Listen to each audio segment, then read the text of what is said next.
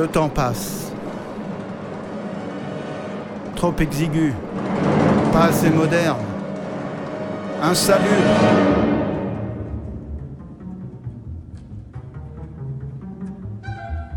Déjà dans les années 30, on parle de rénover ces abattoirs de la Villette, en service depuis 1867.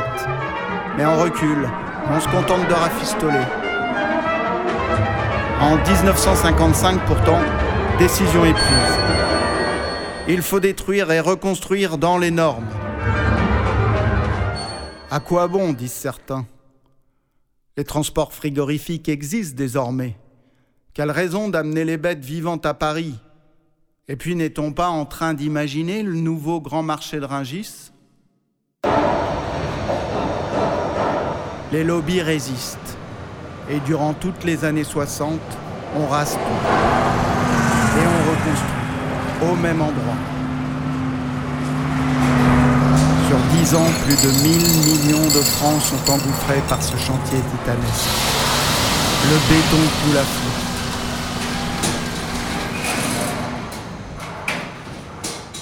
Mais le bon sens aura finalement raison de cet acharnement.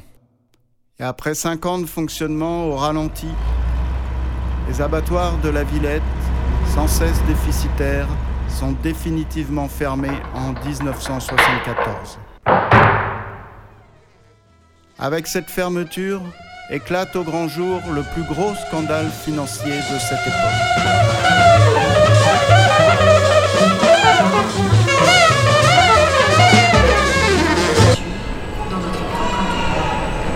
Savait-il que le premier automate attesté est une machine volante baptisée pigeon volant par mathématicien et stratège grec né vers 435 avant notre ère Portez bien à présent votre regard sur ce colossal bâtiment de 270 mètres de long et 150 mètres de large.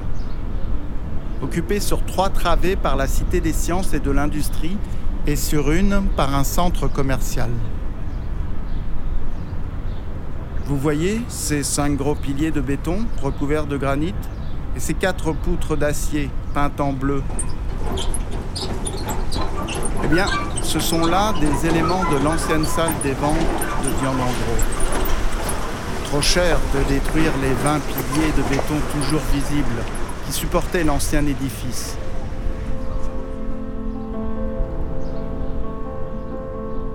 L'architecte lauréat, Adrien Finsilbert, décide donc de mettre en avant toute cette ancienne structure et de faire disparaître le reste, favorisant ainsi l'émergence d'un vaste espace ouvert à l'intérieur du musée.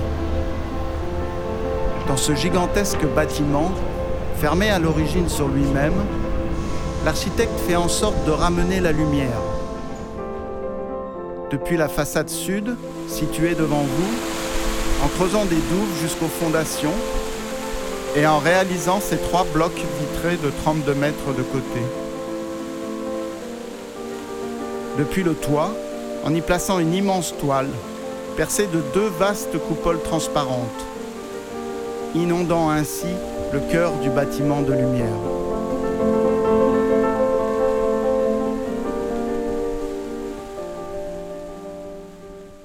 Tournez-vous désormais de 30 degrés sur votre droite et observez cette sphère parfaite de 36 mètres de diamètre, faisant face à la Cité nuit, des Sciences. En regardant le ciel, on est à la fois émerveillé et apaisé La par les géode. de lumière que l'on y voit. Conçu également par l'architecte Adrien Finsilbert et l'ingénieur et sculpteur Gérard Chamaillou. Des étoiles. Sa surface, constituée de 6433 triangles en acier inoxydable, polis un à un, assure à l'ensemble une parfaite réflexion de tout ce qui l'entoure.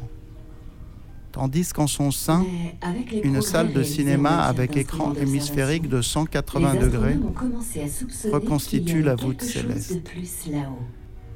Tapis dans les profondeurs de l'espace. Quelque chose que l'on ne peut ni voir, ni sentir, ni même toucher. Le monde végétal, par la photosynthèse, convertit une infime part de la lumière du soleil en énergie chimique. jouant sur les références à la lumière chimique à l'eau et à la végétation du parc, de la même façon qu'à l'acier, au verre et au béton, l'architecte nous invite à la réflexion sur le monde qui nous entoure. On peut poser un barrage au fil de l'eau si et le ouvre débit est au contenu des ou bien expositions. construire un barrage de retenue. À l'approche des zones de consommation, le courant est transféré sur le réseau haute tension. La Cité des sciences et de l'industrie propose au 90 public une approche 63 000 volts. interactive sur les enjeux de la science et ses nombreuses applications industrielles. Transport, énergie, communication.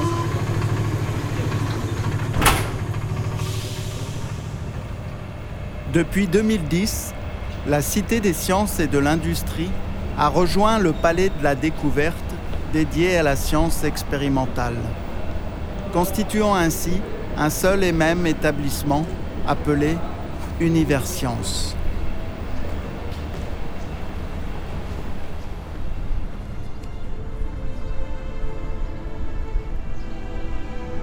Je vous propose à présent de continuer votre chemin et de rejoindre par les passerelles l'intérieur de la Cité des sciences et de l'industrie.